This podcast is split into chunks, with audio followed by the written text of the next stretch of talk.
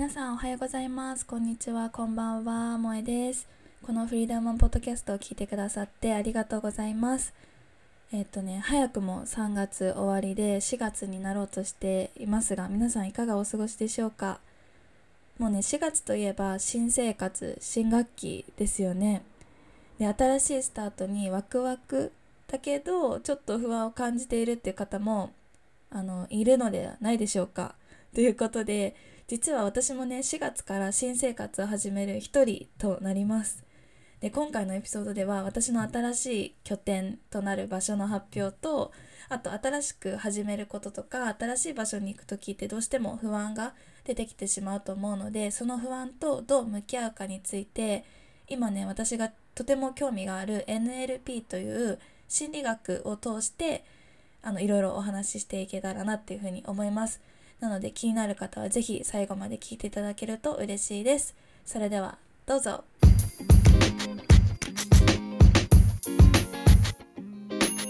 Welcome to Freedom Women Podcast. Here I talk about all the things I'm passionate about self love, feminism, and women empowerment. 海外志向な次世代女性自分の気持ちに正直に生きるヒントをライフコーチである萌えが飾ることなくリアルトークでお届けするエンパワーメントポッドキャストです。Are you ready? Let's go! はい、皆さん今回も聞いてくださってありがとうございます。でね、ちょっと最初に前回のエピソードで本当にあの私のもう本当の本当のリアルトークをして結構あの皆さんからメッセージをいただいてあのすごく共感しましたとかあとやっぱり私のその前回のエピソードでみんな一人じゃないよっていうのを伝えたいしこれを聞いたみんなも周りの人にあなたは一人じゃないよっていうのを伝えてくださいっていう風なメッセージを送ったのでそれがあの伝わっていてとても嬉しいなっていう風に思います。でそうですね聞いてくだ聞いてくれてメッセージをくださった方々皆さん本当にありがとうございます。で今回のエピソードなんですけど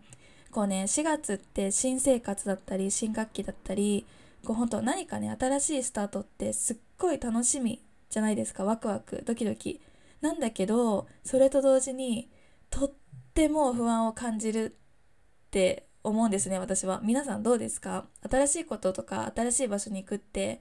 ワクワクだけどそれと同時に直前とかになってくるとえ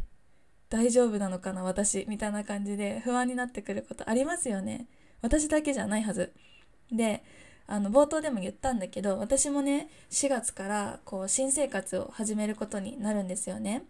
で今まで香港で拠点香港に拠点を置いて活動というか仕事をしていたんですけど日本に帰ってきてで日本のこれなんと沖縄県の宮古島に引っ越すことに決めたんですよ。でまあ、これの理由はいろいろあるんですけど、まあ、私もいろいろそうだね高校を卒業して日本で高校卒業してアメリカの大学行ったのでアメリカ行ったりとか香港で仕事したりとか海外で新しい場所に行くっていう経験はあるんだけど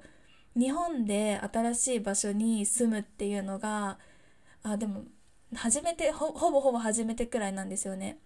なんか1ヶ月くらい大阪に前の仕事であの転勤みたいな感じで住んだことあるんだけどでもほんとそれ以外はあの引っ越しとかもしたことないしこの実家の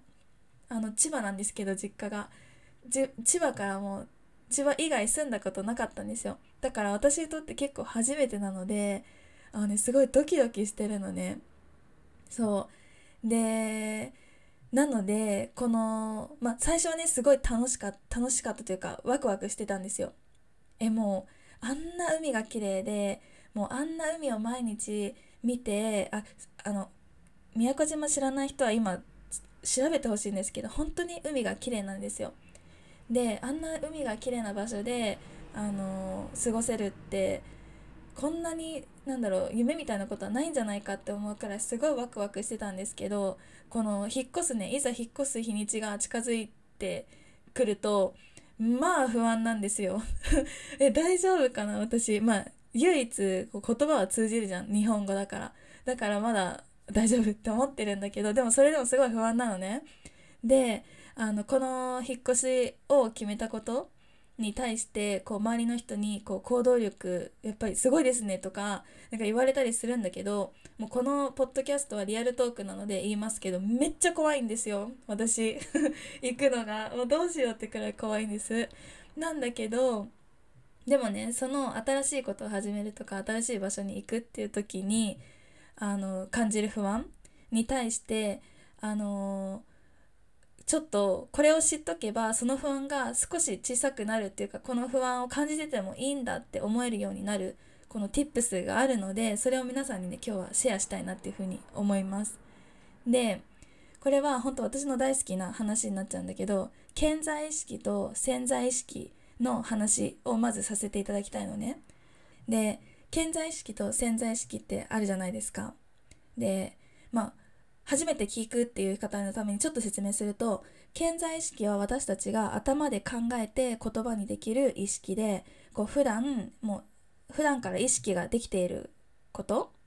で潜在意識は逆に何かっていうと価値観とか感情感覚直感記憶想像力だったりこう普段私たちが意識することができないような意識のことを潜在意識っていうのね。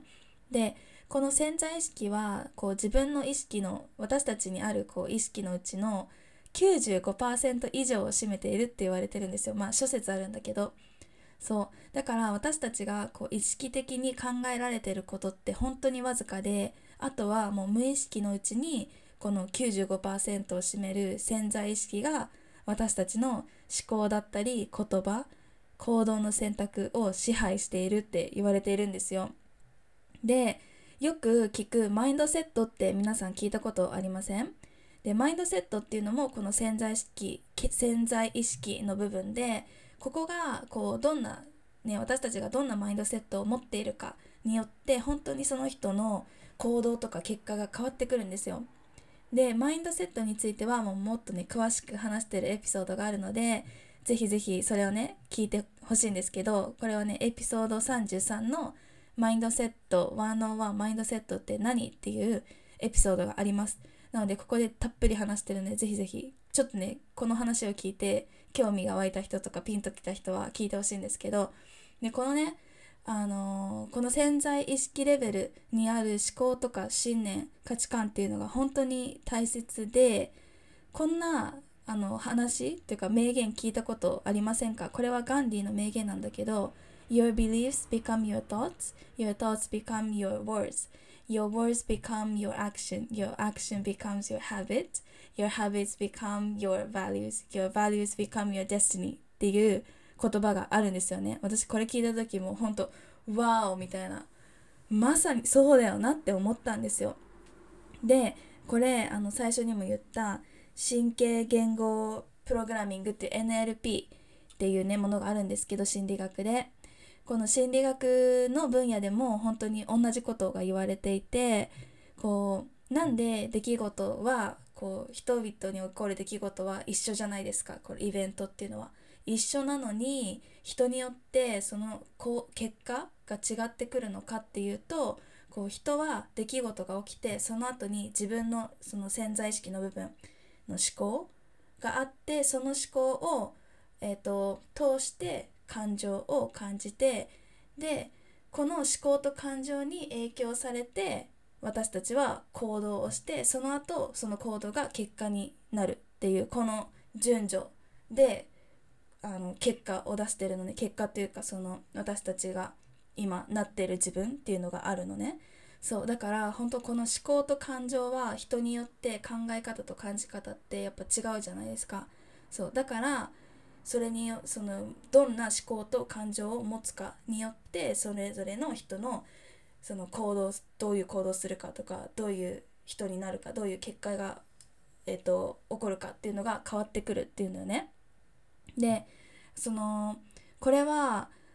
本当にねこのね自分の思考と感情っていうのをアプローチすればこれを分かってると本当に行動と結果っていうのはもういくらでも変えられるんですよね。そうで今ちょっとさらっとこうバーッと喋ったんだけどあのちょっとずつでもこの思考潜在意識の部分がすごい大切っていうのをあのちょっとでも分かってあのもらえたら嬉しいんですけどでこれあの私が普段やってるこのコーチングとかコーチングのプログラムでもあのこういうことを教えていてやっぱりこの思考の部分がやっぱり変われば本当人って変わる。まあもう本当当たり前のことですよね。当たり前のこと今もうなんか難しいように喋っちゃってるけど 本当にそうじゃないですか。その人の考え方が変わればその人のね行動変わるって。もう当たり前のことじゃん。でこういうのをねあのコーチングで教えたりしてるんだけどでもね今日はそこがメインじゃなくてこのね潜在意識っていう部分がもうほんとものすごいパワーを持ったものなんだけど厄介な性質っていうのもあるんですよ。そうそれが今日は話したかったんですよ。でそこが私たちが感じる不安とつながってくるところなんだけどこう潜在意識はね自分たちの味方につけたら本当にもう最強私たちも潜在意識をこう意識に持っていけるって潜在意識レベルで私はできる私はもう何でも成功するっていう風に潜在意識レベルで自分たちが思ってたらもう本当何でもできるんですよ。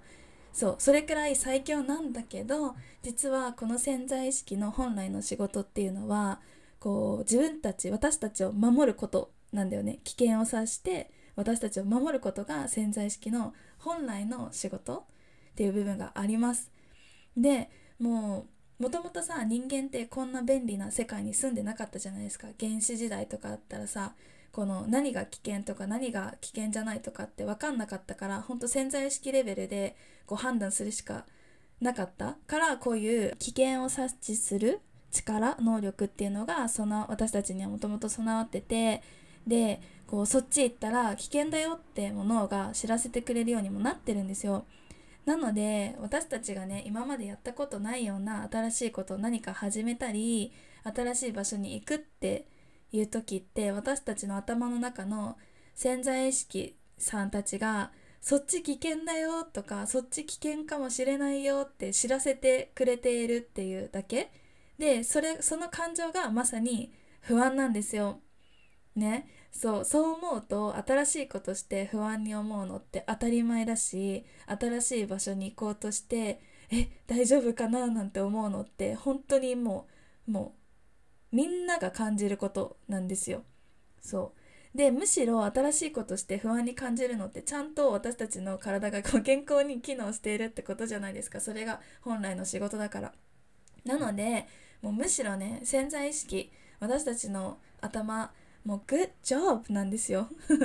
そう。だからこういう不安を感じた時は、ね、潜在意識さんたちがもうグレートジョブをしてくれているんです。私たちを。守ってくれようとして。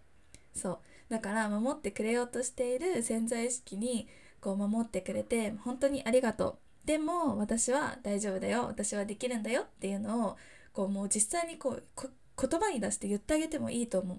私たまに言っちゃうもん。大丈夫だよ。私はできるよっていうのを自分でね。自分に自分で声をかけてあげる。そう。だからこれをねやっぱ無意識的にあのだから無意識に不安に不安だけを感じたりしているとこれを知らずにね感じたりしていると自分がやりたいって思ったことがさあのできるってなったのに不安に感じるなんて私ってやっぱこれがやりたいんじゃなかったのかなとかやっぱ私ってできないんじゃないのかなとかこう違った解釈をしちゃうじゃないですかこの不安に対して。で最悪の場合さチャンスを逃しちゃったりもするから。なのでこの潜在意識の部分っていうのをもういかに意識的に意識に持ってこれるかっていうのがすごい重要だしこれを今日話私が話した内容を知ってるか知らないかだけでもすごく不安を感じた時にあの自分の不安を感じた時にこう自分がどういう風に反応するかって変わってくるなってすごい思うんですよね。そうだから私がここで言いたいのはもしあの4月から、まあ、4月じゃなくてもいつでもいいんですけど新しいことを始めるとか新しい場所に行くとか今までもうやってやったことのないようなことをやってみるとかそういう時にこう皆さんが不安を感じてたらとしたらもう全然大丈夫だよって怖くても大丈夫みんな一緒だからっていうのを私はもう言いたいんです。でやっぱりこの不安をね不安を感じるけどこのこの一歩踏み出してみたら絶対成長ってできるからもうそれを本当に信じてほしいなって思います。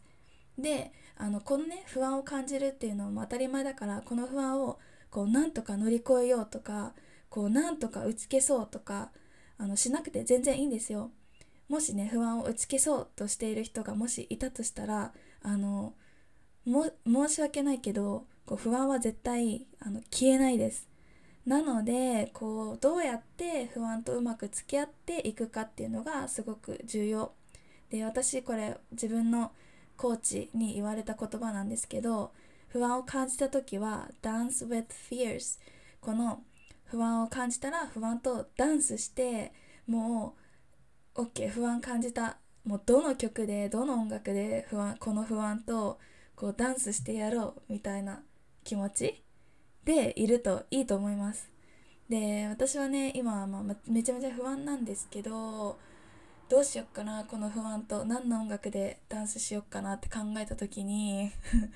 あの島に行くのでねなんかちょっと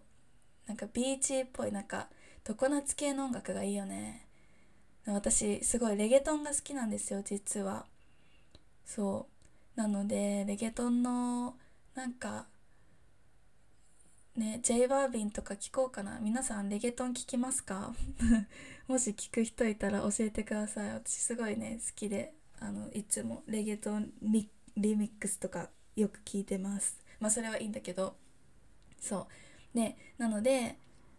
ちょっとでも不安を感じている人がいたらこの話を聞いてあ大丈夫なんだ私も全然大丈夫って思えるようにあのなれなってもらえれば嬉しいなって思います。でねあともう一つ潜在意識さんの特徴があってそれが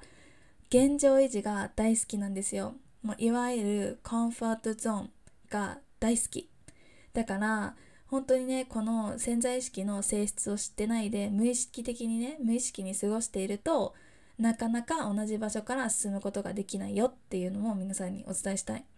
だから意識的にちょっと不安だけど怖いけどやってみるとか何かチャレンジするっていうのをしていかないともう私たちはこの潜在意識にだって95%も支配されているこの現状維持が好きなやつに だからもう本当にそこを意識的に自分をチャレンジしていかないともうずっと同じ場所にいることになっちゃう。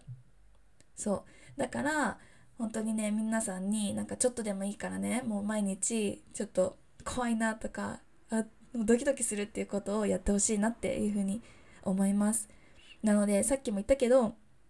この潜在意識の部分をいかに意識に持ってこれるかっていうのが本当に本当に重要になってきます。でこれはね本当に自分のもうどうやってやるかっていうと自分の感情に対して私は今なんでこうやって感じてるのかなとかなんでこの感情ってどこから来たのかなとか自分にたくさん質問してその感情の一個前にある思考自分が何でこういう考え方してるんだろうっていうのをこう自分って意識的にこう無意識の方に意識を持ってくる。難しいね。まあでもそういうことをしないして見るしていくとこうどんどんこの自分の潜在意識レベルにあったものが明らかになってきてじゃあそれをどういうふうにこう書き換えていこうかっていうことになるのではいなんかそこを意識してみてほしいなって思います。なのでちょっと今日はね不安の話から潜在意識の話までこうわーっと話したんですけどまあ要するに不安を感じてても全然大丈夫。不安を感じてる私たちの体マジ健康っていうことですね。はい。なのでちょっとね新生活で不安に思ってた人がこれを聞いてくれてちょっとでもあの心が軽くなったりあのー、あちょっと頑張ってみようっていう風に思えるようになってくれたら嬉しいなっていう風に思います。はい。であの Speaking of 私あのー、引っ越しをするので本当にね来もう今週末引っ越すんですよ実は。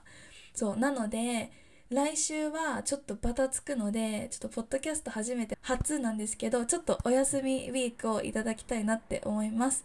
なので来週の水曜日はポッドキャストの配信が、えっと、お休みになります。でもその間にもこの私のまあ、引っ越しジャーニーとかをインスタグラムでシェアしたりとかしたいなっていうふうに思っているのであのぜひぜひインスタグラムの方をフォローしていただけると嬉しいです。でインスタグラムのアカウントがアットマークフリーダーウォメンアットマーク FREE アンダーバー THE アンダーバーウェメン WOMEN になりますのでこちらでえっとポッドキャストのエピソードのリクエストだったり感想のメッセージもあの DM で送っていただけると本当に喜んですぐ返事返しますのであのぜひぜひメッセージいただけると嬉しいです。